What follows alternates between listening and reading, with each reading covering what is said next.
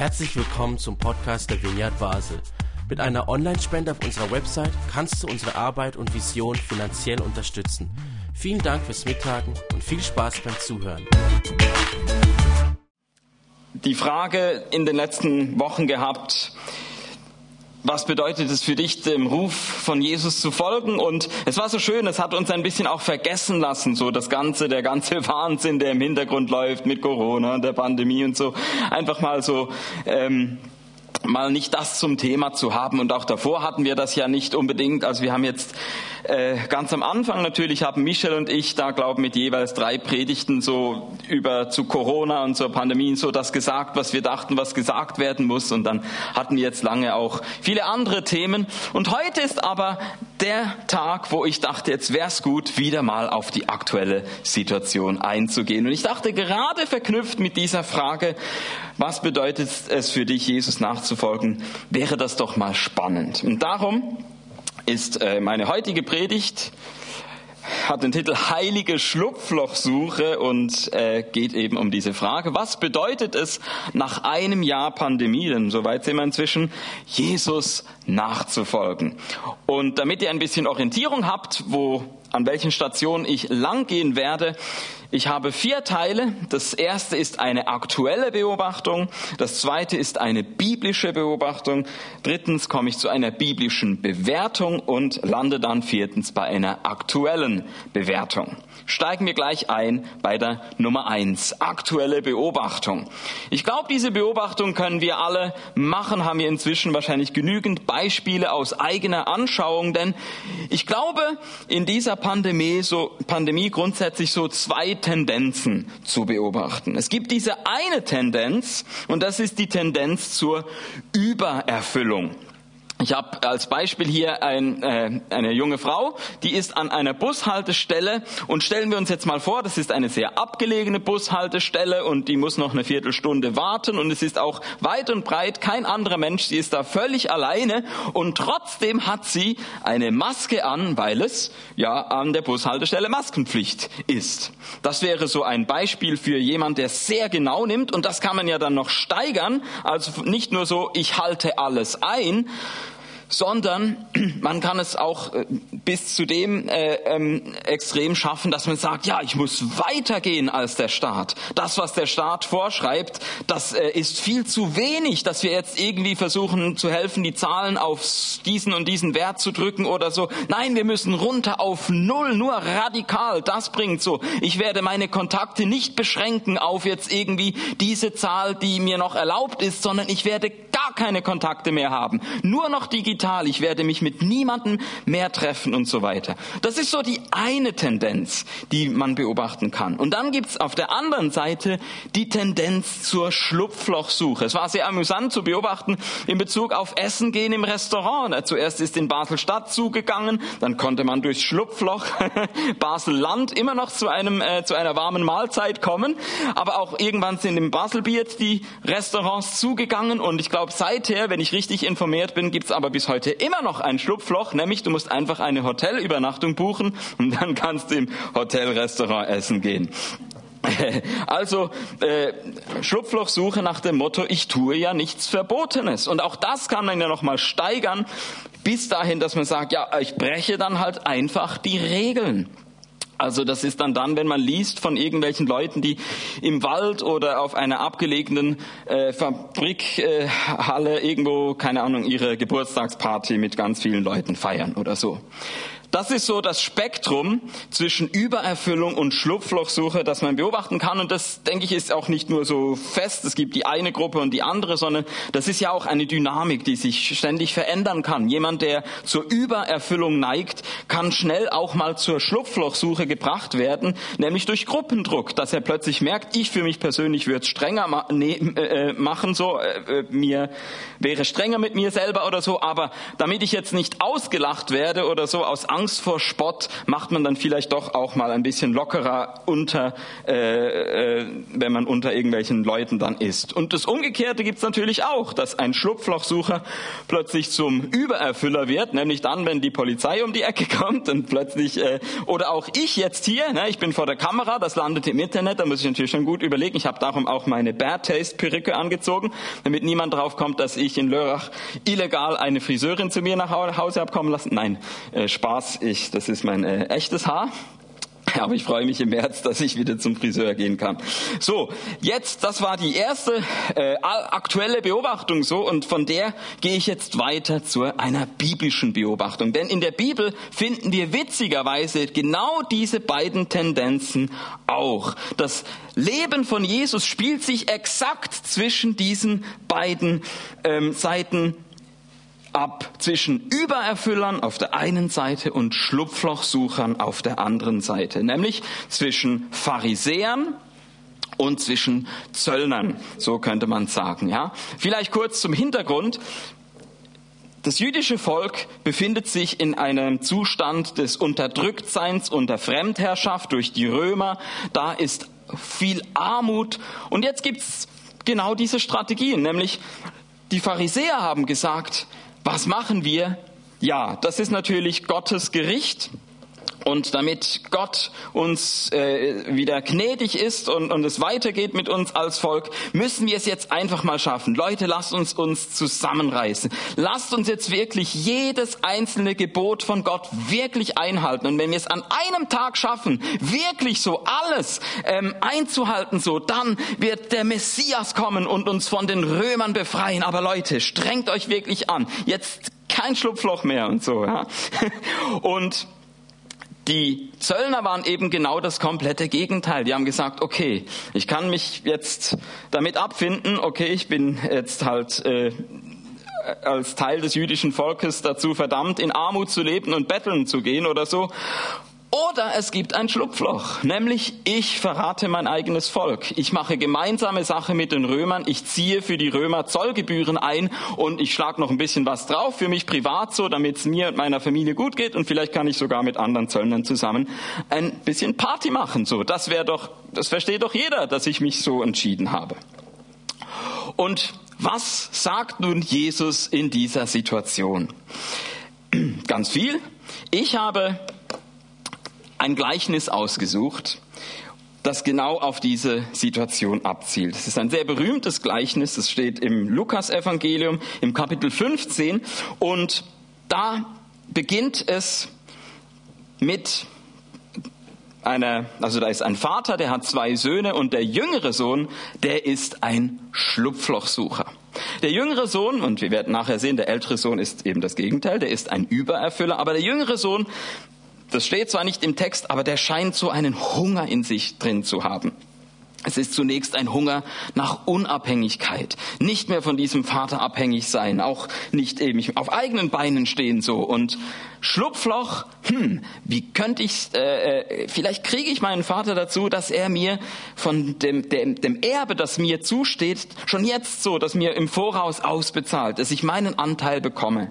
Und dann kommt äh, natürlich das äh, große zügellose Leben, denn der Vater lässt sich drauf ein und der jüngere Sohn zieht aus und verprasst das ganze Geld, lebt Scheierweier und so weiter und landet wieder am Schluss in einer Situation des Hungers. Und jetzt wirklich, also im wörtlichen Sinn, da ist eine Hungersnot und er ist pleite und so sehnt er sich wieder nach einem Schlupfloch. Diesmal ist es ein Schweinebesitzer, wo er denkt, da kann ich mich dranhängen, so, dann wenn ich für den äh, die Schweine hüte oder so, dann, dann bringt er mich irgendwie durch diese Hungersnot durch. Es geht aber nicht so gut auf. Ähm, er merkt dann, ich kann nicht mal äh, von, den, von dem Schweißeresten, von dem Fressen für die Schweine halt irgendwie noch was für mich äh, abzweigen, sondern das wird nicht zugelassen, so, dem geht's richtig dreckig. Und so kommt er zum dritten Mal, wo er merkt, so, da ist ein Hunger Und jetzt ist es auf einmal ein Hunger nach dem Haus des Vaters, das er zuerst verlassen hat, aber jetzt merkt er doch, ja, ich hatte es eigentlich saugut als saugut, äh, also als Sohn, ja, ich war mal Sohn und hat es wirklich eben nicht saugut, sondern ohne saugut. Ähm, und äh, jetzt dachte er, ja, ähm, wenn ich wenigstens zurückgehen könnte als ein Lohnarbeiter, denn ich erinnere mich sogar, die Lohnarbeiter hatten es besser bei meinem Vater, als ich es jetzt habe. Vielleicht könnte ich diesem Vater den Deal vorschlagen und sagen, hey, ich bin es nicht mehr wert, dein Sohn zu sein, aber nimm mich doch als Tagelöhner so. Und für alle, die die Geschichte kennen, sie geht nicht so aus, wie sich der jüngere Sohn sich das vorstellt, sondern jetzt kommt der Vater, der total überraschend reagiert. Er sieht ihn von weitem, wie er da versucht, äh, äh, irgendwie wieder ähm, unterzukommen in dem Vaterhaus und dann merkt er, äh, oh, äh, ich muss äh, jetzt irgendwie meine Sätze sagen, dass mein Vater mich annimmt, aber der Vater rennt auf ihn zu und schließt in, in seine Arme und, und dann sagt er folgendes, schnell, bringt die beste Kleidung herbei und kleidet ihn damit neu ein, gebt ihm einen Ring für seinen Finger und Schuhe für seine Füße und bringt das gemästete Kalb herbei, schlachtet es, wir wollen essen und miteinander feiern, denn er, mein Sohn, war tot und ist wieder lebendig geworden, er war war verloren und ist wiedergefunden worden. Und in dem Moment schwenkt die Kamera und der älteste, der ältere Sohn kommt in Blick. Und wir treffen den natürlich nicht irgendwo im Jacuzzi an, sondern auf dem Feld. Der müht sich ab. Der hat auch kein einziges Mal nur eine Anweisung des Vaters missachtet, wie er da ganz stolz von sich sagt. Ganz im Gegenteil eben zu diesem jüngeren Bruder, wo er sich jetzt richtig drüber aufregt. Er ist sowas von not amused darüber, dass dieser Sohn jetzt nach Hause kommt und der Vater einfach feiert und Party macht. Und auch hier ist es wieder total überraschend, wie der Vater reagiert. Er sagt nämlich zu seinem älteren Sohn, mein Kind, du bist doch immer bei mir und alles, was mir gehört, gehört auch dir. Aber wir müssen uns doch freuen und so richtig feiern. Denn er, dein Bruder, war tot und ist jetzt wieder am Leben. Er war völlig verloren und wir haben ihn wieder zurückbekommen. Jetzt, was ist es, was mich an dieser ganzen Geschichte am meisten überrascht? Der Vater stellt keine Fragen. Keine Fragen im Sinne von, du Schlupflochsucher, was war da mit deiner Schlupflochsuche? Er stellt dem Übererfüller aber auch keine einzige Frage zu seiner Übererfüllung. Es fehlt hier total jeglicher Ansatz von einer Moralpredigt, dass man irgendwie jetzt so ein bisschen ähm, beurteilt, welcher ist der besser geratene Sohn oder so. Nichts davon. Stattdessen interessiert sich der Vater irgendwie sich nur fürs Feiern in diesem Augenblick. Und er begründet das auch. Und auch in dieser Begründung finden wir überhaupt kein moralisches Vokabular. Da sagt er nicht irgendwie, ja, denn er, mein Sohn, war auf Rebellion bedacht gedacht und jetzt ist er wieder zur Regelbefolgung zurückgekehrt. Oder, denn er, dein Bruder, war ungezogen und jetzt ist er wieder brav. Nein, der Vater hat null Prozent Interesse daran, dass hier jemand irgendwie gerichtet wird. Der Vater hat hundertprozentiges Interesse allein daran, dass hier jemand gerettet ist gerettet. Er, mein Sohn, war tot und ist wieder lebendig geworden. Er war verloren und ist wiedergefunden worden. Er, dein Bruder, war tot und ist jetzt wieder am Leben. Er war völlig verloren, heißt es noch ein zweites Mal. Und wir haben ihn wieder zurückbekommen. Das ist die Sprache des Vaters. Und jetzt könnte man ja, und ihr merkt, ich komme schon zur Bewertung, könnte man sagen, ja gut, jetzt halt mal ein Gleichnis, das ein bisschen äh, äh, diese Seite betont oder so. Nein, es ist kein Einzelfall. Durchgehend finden wir das bei Jesus. Immer wieder warnt er davor, sich an den Übererfüllern ein Beispiel zu nehmen. Es mag positive Ausnahmen geben, aber zur Zeit von Jesus haben die Appelle zur Übererfüllung vor allem zu einem geführt, nämlich zum Heucheln Sobald man nicht mehr der pharisäischen Sozialkontrolle ausgesetzt war, war man wieder genauso wie alle anderen, nämlich auf Schlupflochsuche. Und die ehrlichen Schlupflochsucher hingegen werden bei Jesus zu Vorbildern eines echten Glaubens erklärt. Ihre Sehnsucht nach Befreiung aus der Not wird positiv hervorgehoben. Dieser Hunger ist nicht etwas Unheiliges, das man sich abgewöhnen sollte. Es ist etwas zutiefst Göttliches. Und ich möchte es einfach noch mit drei weiteren Beispielen unterstreichen. Die sind alle in mehreren Evangelien überliefert. Ihr müsst es selber nachlesen. Ich bin hier nur im Schnelldurchgang. Aber diese drei Beispiele. Erstens, es gibt eine Geschichte von einem Gelähmten, der wird von vier Männern zu Jesus gebracht. Und jetzt ist das Problem, dass da alles schon voll ist mit Leuten, die stehen da an, die warten, dass sie auch irgendwie zu Jesus kommen können. So kein Durchkommen. Was tun sie? Sie finden im wahrsten Sinne des Wortes ein Schlupfloch, nämlich decken das Dach ab und zut, lassen sie den Gelähmten bei Jesus äh, runter. Und jetzt kommt das Unerhörte. Jesus hätte doch sagen können, stopp, ich kann das nicht belohnen. Stellt euch in die Warteschlange vor der Tür, zieht eine Nummer wie alle anderen. Aber Jesus heilt ihn. Jesus ähm, geht auf diese kreative Aktion ein. Und was für eine Ohrfeige ist das doch an alle Korrekten, die da vorne den Anstand gewahrt haben ähm, und einfach gesagt haben, wenn ich dann dran bin, dann bin ich halt dran, vielleicht auch nicht oder so. Und die drängen sich da einfach durch. Zweites Beispiel, die blutflüssige Frau. So heißt diese Geschichte, also eine Frau, die mit ihrer Monatsblutung äh, ähm, eben nicht äh, normal, sondern irgendwie ständig. Und ähm, die findet sogar ein doppeltes Schlupfloch aus ihrer Not heraus. Und zwar schlüpft sie dazwischen, als Jesus eigentlich bereits in einem noch anderen Fall unterwegs ist, und zwar einem wirklichen Notfall. Da ging es um die Tochter des Synagogenvorstehers, die ist auf dem Sterbebett irgendwie so und äh, es ist fünf vor zwölf oder fünf nach zwölf und so und Jesus muss da unbedingt hin. Und diese Frau hat äh, nichts äh, äh, anderes als ihre eigene Not vor Augen und ähm, geht da irgendwie mitten, äh, unterbricht diese Geschichte. Ähm, das ist so das eine. Und das zweite ist, dass wenn eine Frau Periode hatte damals, dann war das äh, ein klares Signal für die Frau, du musst jetzt zu Hause bleiben. Also es war wie Corona so, jetzt Quarantäne, warte ab, so bis es rum ist und so, dann darfst du wieder unter die Leute. Und diese Frau ähm, hat natürlich durch ihre ähm, äh, ständig, durch ihren ständigen Blutfluss, eigentlich war das äh, natürlich die, die Riesenstrafe für sie, dass sie eigentlich überhaupt nicht unter die Leute war, weil die Vorstellung war, sie steckt dann mit ihrer Unreinheit andere an. Andere werden unrein dadurch, wenn sie sich denen nähert. So. Und ausgerechnet so eine Frau drängt sich in die Massen hinein und versucht noch den Jesus irgendwie so zu ergreifen. Und in dem Moment merkt Jesus, da hat mich jemand berührt. Und jetzt müsste doch Jesus sagen, also das ist ja das allerletzte, das ist gegen das jüdische Gesetz und so. Und überhaupt ist doch jetzt das viel dringender mit dieser Tochter des Synagogensvorsteher. Da geht es um Leben und Tod. Du hast es jetzt schon so lange mit deiner Monatsblutung und so. Äh, äh, äh das hätte doch ähm, äh, noch Zeit morgen oder so. Also wieder, das ist doch ein total schlechter Stil von Jesus. Drittes und letztes Beispiel, die syrophönizische Frau.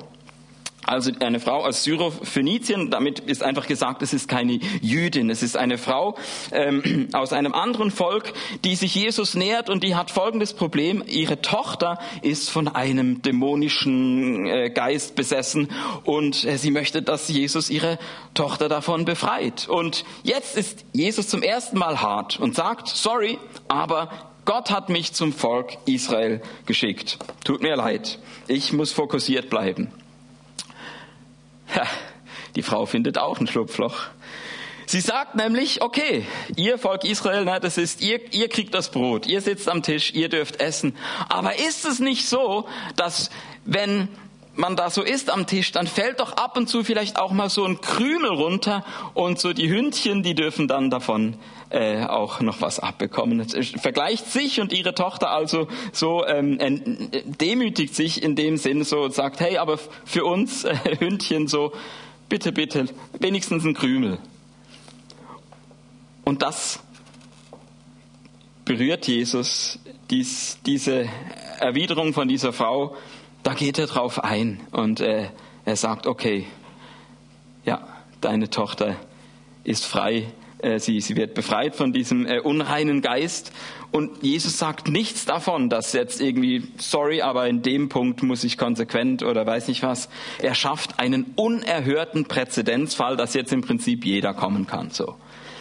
Also man muss sich mal in die Übererfüller der damaligen Zeit hineinversetzen, was Jesus sich da eigentlich ständig leistet und die vergrault und alle Leute, die da irgendwie so ein bisschen auf äh, ähm, äh, unerlaubten Wegen sich ein Schlupfloch suchen, so die werden belohnt.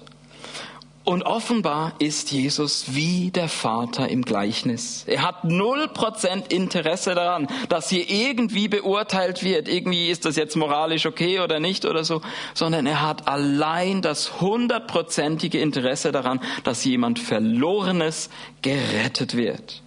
Also fassen wir zusammen, offenbar berechtigt Verlorenheit, dass man für einen benachteiligten Menschen ein Schlupfloch sucht, wie in der Geschichte vom Gelähmten. Offenbar berechtigt Verlorenheit, dass man für das eigene Kind ein Schlupfloch sucht. Welche Mutter würde das nicht tun, ja?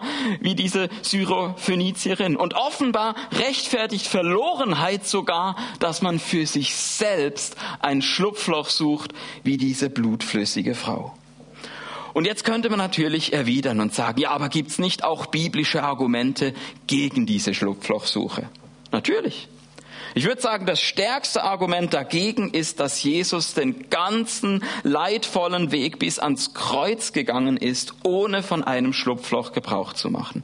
Ich glaube, das sollten wir auch alle im Hinterkopf haben bei all dem, was ich jetzt heute sage. Und trotzdem, auch diese Geschichte ist damit ja noch nicht zu Ende.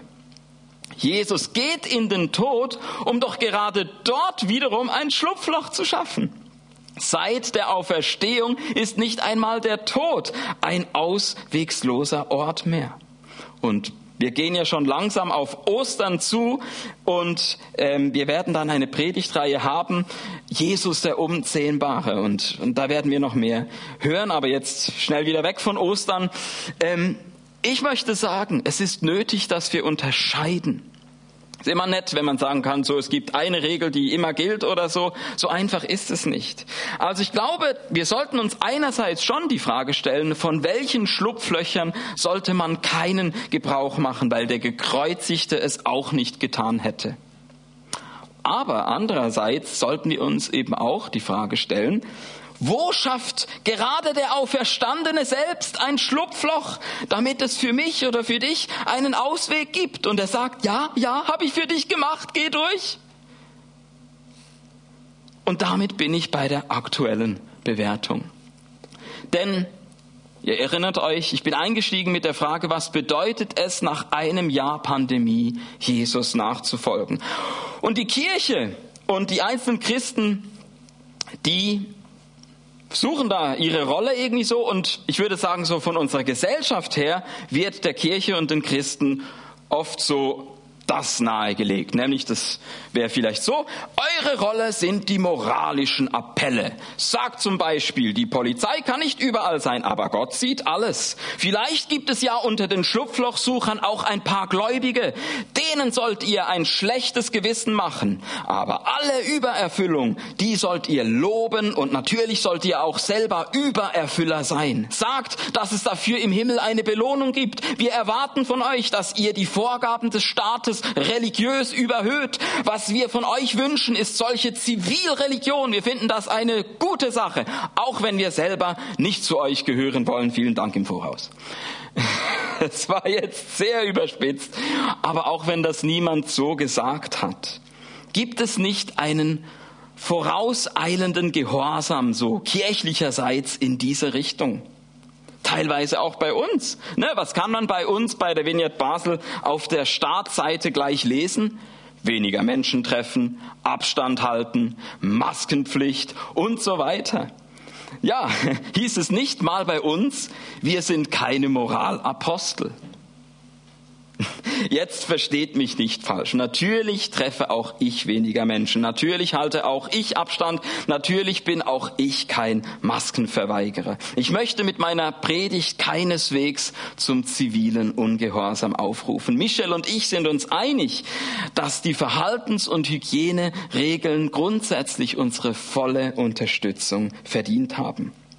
Was also möchte ich mit meiner Predigt? Ich möchte offensichtlich etwas Differenzierteres. Und zwar, dass wir zusammen auf heilige Schlupflochsuche gehen. Heilige Schlupflochsuche, damit meine ich eine Schlupflochsuche, die nicht beliebig begründet ist, sondern eben sich am Verlorensein orientiert, wie in diesen biblischen Beispielen. Wer sind in Bezug auf unsere aktuelle Pandemie die Verlorenen? Ja, da kriegt man meistens so das, was hier ist in den drei Bildern. Ähm, links sieht man einen Covid-Patienten auf Intensivstation. Unbedingt, ja, auf jeden Fall gehören die, diese ähm, armen Menschen auf der Intensivstation zu den Verlorenen äh, in dieser Pandemie. Aber nicht nur. Wir haben hier in der Mitte auch äh, einen, einen Menschen, der ist auf andere Art verloren in dieser Pandemie. Dem sind vielleicht die Einnahmen weggebrochen, der, dessen Lebensunterhalt ist existenziell bedroht. Geschäftsaufgabe ist erfolgt oder äh, kommt gleich jetzt als nächstes so. Und dann haben wir hier noch ein äh, symbolisches Bild, ein einsamer Mann für all diejenigen, die ähm, ja das können Singles sein, die vereinsamt sind, aber es gibt auch Familien, die isoliert sind. Und das sind auf jeden Fall auch Verlorene in dieser Pandemie. Und jetzt, wenn man in der Zeitung liest oder so die Diskussion verfolgt, dann ist es ja immer auch so diese Abwägungsfrage. Dann haben wir also hier gesundheitlich, hier wirtschaftlich, hier psychosozial Nöte und dann wird irgendwie das äh, abgewägt oder so, dass äh, man versucht irgendwie ähm, da dem gerecht zu werden. Und ich möchte gleich vorausschicken, wir haben jetzt als Jesus-Nachfolger nicht irgendwie einen dieser Bereiche, wo wir sagen, den haben wir für uns gepachtet. Nein, man muss nicht Jesus nachfolgen, damit einem die Rettung aus Wirtschaft, äh, in der Mitte wirtschaftlichen Nöte ein Anliegen ist. Das wollen auch all die, die einfach Angst vor Abstieg und Armut haben. Man muss auch nicht Jesus nachfolgen, damit einem die Rettung aus gesundheitlichen Nöten ein Anliegen ist. Das wollen auch all die, die einfach Angst vor Krankheit und Tod haben. Und man muss auch nicht Jesus nachfolgen, damit einem die Rettung aus psychosozialen Nöten ein Anliegen ist, denn das wollen auch all die, die einfach Angst vor Isolation und Vereinsamung haben. Jesus ruft uns gerade aus all diesen Ängsten heraus in seine Nachfolge.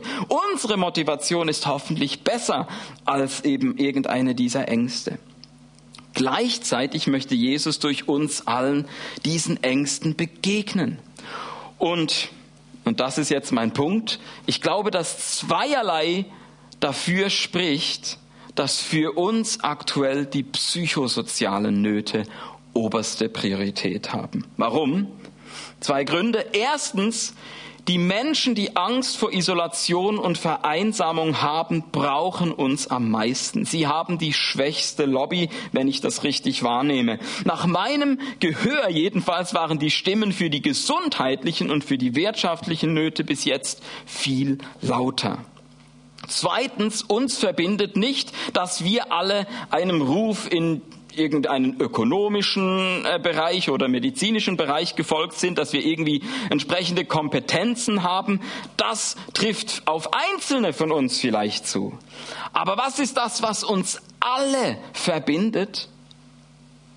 Es ist das, dass wir glauben. Unser Glaube. Unser Glaube ist kein besonderes Können und dennoch ist es eine beachtliche psychische und soziale Ressource. Und darum sehe ich vor allem hier die Rolle der Kirche und von uns Einzelnen, um es in Abwandlung von unserem Spruch zu sagen, wir sind psychosozial gesegnet, um psychosozial zu segnen. Und darum gibt es bei uns in der Vineyard Basel heilige Schlupflöcher sozusagen. Und zu denen dürfen wir mit Überzeugung stehen. Sei das am Dienstag. Es ist zwar so, die Leute dürfen nicht mehr wie früher hier reinkommen und neben den Lebensmitteln auch noch irgendwie ein Schwätzchen mitnehmen und weiß nicht was. Das nicht mehr. Und trotzdem lassen wir sie nicht allein. Wir haben im Gegenteil im ersten Lockdown sogar verdoppelt, haben noch den Donnerstag dazugenommen und haben dadurch nicht mehr nur etwas über 200, sondern 400 Haushalte in Basel mit Lebensmitteln Lebensmitteln versorgt. Dann inzwischen sind es, glaube ich, irgendwie 300, die wir allein durch den Dienstag versorgen.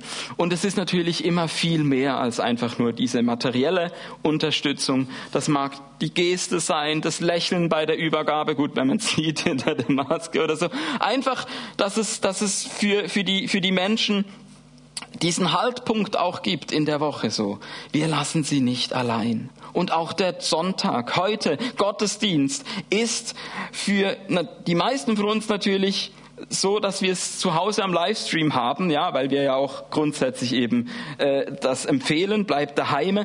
Aber trotzdem, die Tür ist und bleibt offen. Für Ausnahmefälle auf jeden Fall. Wenn du es gerade alleine daheim nicht mehr aushältst und wenn du dann hierher kommst, dann halten wir dir keine Stay-at-home-Predigt. Dann sagen wir nicht, schäm dich, du egoistischer und rücksichtsloser Mensch, noch nie etwas von Solidarität gehört. Nein, die Vineyard Basel soll zu null Prozent eine Kontrollstation sein, wo man gerichtet wird. Wir wollen zu 100 Prozent ein rettendes Zuhause bieten, so wie der Vater im Gleichnis. Für manche Leute ist ein Gottesdienst die einzige Möglichkeit, so etwas wie Familie zu erleben. Für sie wollen wir da sein und wir sind nicht die Beurteiler, ob genug Verlorenheit und Verzweiflung vorliegt oder nicht. Man kann als Familie in dieser Pandemie verloren sein, wenn man verzweifelt nach einem Kindergottesdienst sucht. Und darum hoffe ich, dass wir das Kinderland bald wieder aufmachen können und auch für solche Leute da sein können. Man kann ganz schön selbstgerecht sein als Übererfüller, finde ich. Ja, in der geheizten Stube, auf dem bequemen Sofa mit Internetanschluss und auch sonst gut vernetzt. Aber nicht alle sind gleich privilegiert.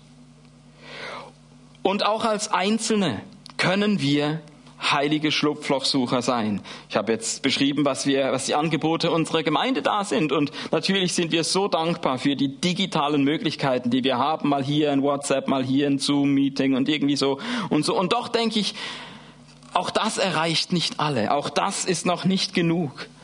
Und ich habe es so toll gefunden. Erst neulich hat bei uns das Mädchen vom Nachbarhaus geklingelt und gefragt, ob sie mit unserer Tochter Sarah spielen kann. Und ich fand das so einen schönen Moment, wo es wie durchbrochen war, dass irgendwie so dieses ungeschriebene Gesetz, man trifft niemand, man, man äh, meine Frau hat oft auch versucht, hey, können wir uns vielleicht auf dem Spielplatz verabreden mit Abstand und die Leute haben gesagt, ja, lieber auf Nummer sicher gehen, wir treffen nachher noch die Großeltern und so und irgendwann fragt man gar nicht mehr und so ist man einfach isoliert zu Hause als Familie und es war so schön, äh, ein anderes Kind bei uns daheim zu haben äh, und äh, da zu sehen, hier spielen die Kinder. Das war so tröstlich. Ich weiß, glaube in der Schweiz ist es nicht so krass, aber ich glaube schon in Deutschland ähm, ähm, ja, ist das, ist das etwas Außergewöhnliches geworden.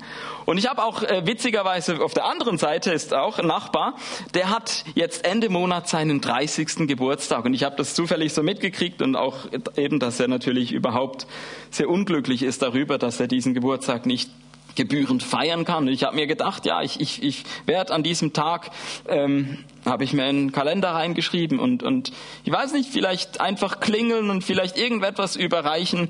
Ähm, ja, aber ich glaube, diese kleinen Gesten, diese kleinen Schlupflöcher, wo wir mal ähm, auch durch all diese Einschränkungen hindurch mal äh, einen Moment schaffen, wo wieder irgendeine Form von Begegnung stattfinden kann. Ich glaube, das ist total wichtig. Und so komme ich zum Schluss. Wir folgen Jesus in der Pandemie ganz sicher dann nicht nach, wenn wir einfach uns passiv einstellen mit dieser Situation, wie sie für unabhängig, dass wir diese Situation einfach für unabänderlich halten, dass wir irgendwie hinter der Glotze das Ende abwarten das kann es nicht sein. Ja, du kannst dir alle verfügbaren Online-Gottesdienste reinziehen, aber Gott gedient ist damit noch lange nicht. Du kannst dir alle jemals gedrehten Filme über Jesus vornehmen, aber nachgefolgt bist du ihm dadurch nicht. Gott dienen und Jesus nachfolgen, das bedeutet für mich, sich aktiv auf die Suche nach heiligen Schlupflöchern zu machen. Wo kann ich trotz erschwerte Bedingungen das umsetzen, was ich von Gott gehört habe? Wo, wie kann ich trotz erschwerte Bedingungen das nachahmen, was Jesus getan hat? Und ich würde gerne unsere Musiker jetzt auf die Bühne ähm, bitten, denn ich möchte euch in eine Zeit von instrumentaler Musik jetzt einfach lassen, wo du dir diese beiden Fragen stellen kannst. Und euch noch ein Bild dazu mitgeben, das ist das rechts auf der Folie, da sieht man einen Tresor, der bewacht ist. Und dieses Bild äh, ähm, bin ich nicht selber drauf gekommen, sondern ähm, Reinhard Rehberg von der Vineyard Speyer hat mich durch dieses Bild ähm, inspiriert zu dieser Predigt. Denn er hat gesagt, die Corona-Situation ist eigentlich ähnlich wie diese Situation eben von einem Tresor, der streng bewacht wird. Und man kann jetzt sagen, oh, keine Chance. An, an den Schatz da drin, da komme ich nicht dran. Ähm, und that's it. Oder du sagst, nein, es muss möglich sein, irgendwie die Bewachung zu umgehen, irgendwie den Code zu knacken, irgendwie. Da hat Jesus in dieser Pandemie einen Schatz für uns bereit und an den will ich ran. Ich werde mich nicht abhalten lassen. Wenn da was ist, was ich bergen kann, wenn da etwas ist, wo ich Jesus bis dorthin folgen kann, dann will ich mich nicht aufhalten lassen, dann werde ich nicht äh, ähm, mich von der Bewachung abhalten lassen und von all den Einschränkungen, sondern sondern diesen Schatz, den will ich. Und ich werde so lange nach Schlupflöchern suchen, bis ich den Weg dahin gefunden habe. Und ich weiß nicht, was dieses Bild oder diese Fragen für dich bedeuten kann, aber ich möchte jetzt einfach mit dieser Folie, die noch bleibt, dich einladen, währenddem du könnt jetzt anfangen mit der Musik, einfach einen Moment, wo ihr euch diese Fragen stellen kann, wo Gott zu dir sprechen kann und dich rufen kann in das Abenteuer der heiligen Schlupflochsuche. Und Jesus, komm du und sprich du jetzt und hilf uns da zu unterscheiden. Auf der einen Seite, ja, wir wollen dir folgen, dem Gekreuzigten, der bis zum Schluss kein Schlupfloch gebraucht hat, sondern gesagt hat, das ist mein Weg, ich halte das durch. Und auf der anderen Seite dir als dem Auferstandenen, der sich von nichts, von der stärksten Kraft, wie dem Tod, nicht hat aufhalten lassen, weil du der bist, der die Schlupflöcher schafft und sagst, es gibt einen Gott der Freiheit. Und wenn der Gott Ja sagt, kann niemand Nein sagen. Wenn Gott sagt auf, dann kann niemand zusagen. Amen.